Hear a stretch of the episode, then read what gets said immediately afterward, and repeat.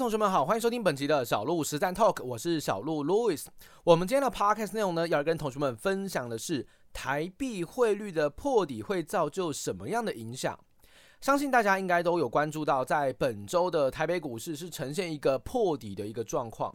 在十月二十六号周四的时候，行情是大跌重挫，创下了近期以来的一个波段新低。跌点在当时呢是创下了两百八十五点的一个跌点，其实是相当惊人的。当天的成交量也是两千四百四十一亿，虽然量呢没有大幅的放大，但是价格的破底就是一个事实，所以呢也引发了市场上更加担心的恐慌卖压出现。而这样的恐慌卖压出现之后，市场现在到底都在想什么呢？同时，我们也可以观察到，在当时的台币已经创下了近期的一个新低，贬值来到了三十二点四八零。这个汇率的贬值为什么这么的重要？在小鹿台股实战的 APP 里面，为什么我常常都去提及到台币的汇率其实是目前最大的隐忧呢？都会在今天的小鹿实战 Talk 来带所有的同学们一起探看，一起来回顾。那么我们就开始今天的内容喽。我们今天内容会讲三件事情。第一件事情，我们现在聊聊，诶，小鹿，为什么汇率这么的重要？大家知道汇率背后的逻辑是什么吗？汇率原先它存在的意义，就是为了要去帮助两个不同的国家进行贸易。贸易的需求，因为每个国家都要做生意嘛。那如果我跟你做生意，你到时候给我美金，你到时候给我欧元，我最后还是势必得换回台币呀，我才能够发薪水啊，对吧？我才能够去申报我的一个所得。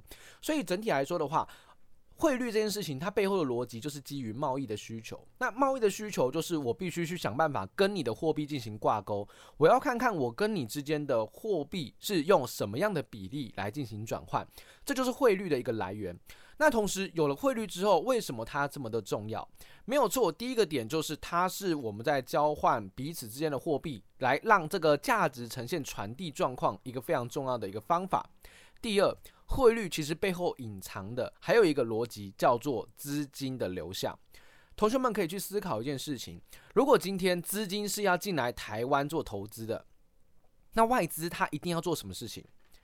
外资如果要来台湾投资，它势必要把它自己的本国的货币，或者是他去借贷来的货货币换成台币，才能做台股的投资，对吧？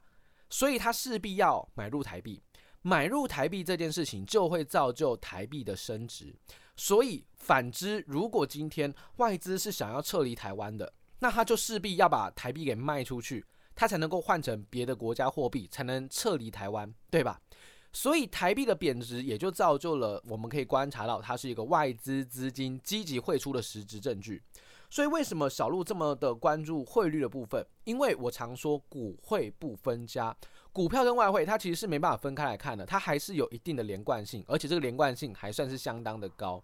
所以呢，往后同学们只要看到台币在升值，多半代表台股现在是有资金动能的，外资可能正在进行积极的汇入。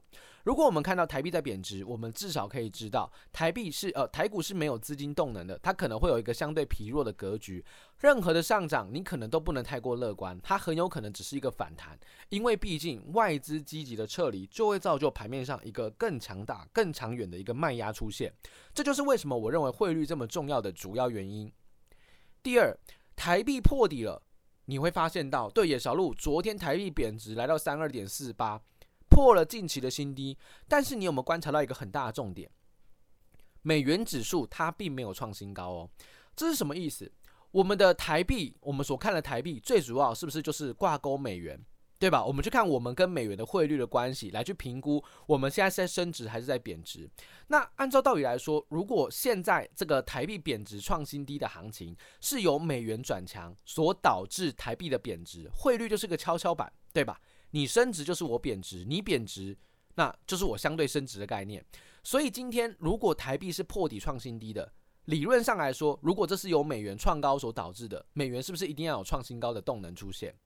可是你现在去看美元指数，诶，美元指数没有创新高，诶，可是台币却自己破底了，这代表什么？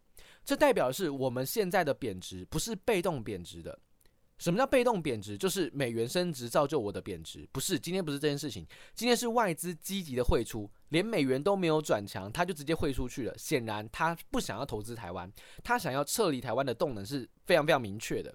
所以你也可以从中去观察到，外资最近这几个交易日每天都是数百亿张在丢，很明显他就是一定要撤离台湾。可能对于台湾的前景是有一点疑虑的，可能像半导体、电子产业等等，他是有一些担心的。所以呢，他才积极的去撤离台北股市。这也是一个所有的投资者一定要重点关注的一个消息面，一个数据面。因为台股只要没有资金的动能，巧妇难为无米之炊啊！任何的上涨我都不会太过乐观，我反而会比较看待它可能就是一个反弹格局，它可能就是一个呃。跌升反弹的架构而已。你说它真的会重启多头吗？我认为在台币贬值的环境之下，台股没有重启多头的能力，台股没有重启多头的可能性。所以对于我来说，现在就是一个震荡偏弱的格局，就是一个震荡整理的格局。千万不要对于大盘指数有错误的幻想。如果这个大盘真的要转强，请你一定要看到台币是积极的升值的。只要没有积极的升值，任何的反弹真的不用太过兴奋，因为它很有可能也就真的只是个反弹而已。这是从台币的汇率近期观察到，美元根本没有创新高，台币自己主动贬破新低的关键，所以资金很明显的测出，台北股市的操作难度一定是直线上升的，这是所有的同学一定要特别注意的重点。第三，既然指数看起来没什么戏唱，指数看起来没有什么行情，那么该该怎么去应对现在的一个行情的状况呢？最好的做法就是去思考，既然指数没有行情，指数可能没有大涨的一个可能性，那么。有个区间震荡，我觉得就还不错了，对不对？有个区间震荡，我觉得就还不错了。那在区间震荡的结构当中，你去操作那一种指数，你去操作那种大型的全指股，老实说，你是不太会有什么收益的，因为指数就是没有空间呐，哦，指数就是没有向上的空间，所以反而这时候啊，个股的表现会远远的优于指数的表现。举个例子来说，同学们可以去关注一下，从大盘指数从今年的六七月份见到高点之后，一路的往下回档回撤，已经走了一季多的时间，指数基本上都没有涨。在这段期间当中，你做全指股的，你做指数的，我相信应该都不会有什么太好的表现。但是在这段稍微有点偏弱盘跌的架构当中呢，你会发现到个股好像有一档接着一档，好像也没有全军覆没，还是有一些零星的个股在做一些表现。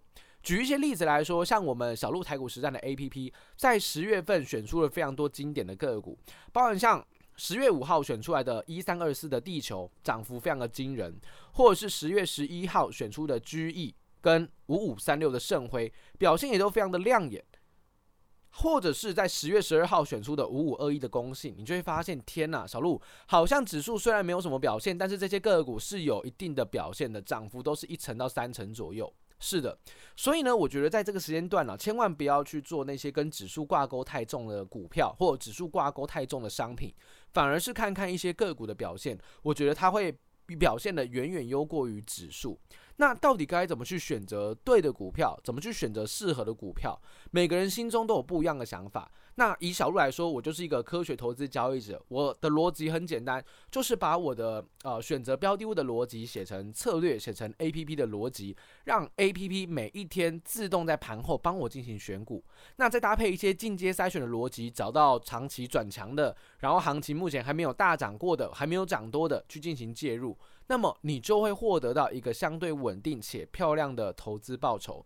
所以对我来讲，我觉得行情你说大涨很开心，盘盘涨缓步上升，我觉得这也很 OK。盘跌我觉得也没有关系，你只要不要大跌，因为大跌基本上就会全军覆没，对吧？大跌你什么股票都没有用。但是只要是大涨、盘涨、盘跌，对我来讲都是还蛮不错的，因为个股都会有表现的机会。我们毕竟是操作个股的，所以只要个股轮动上涨的机会，对我来说就是。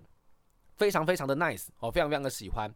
所以呢，如果在这段行情有点偏弱格局当中，你有点不知所措的，台币又在贬值，造就了台股一直以来都有外资的卖压，你真的是不知道该怎么去应对的话，我真的蛮强烈建议大家可以在这段时间当中去体验一下小鹿台股实战 APP 带给你的体验，因为。科学化的交易在市场上的风格，其实算是相对的少数人。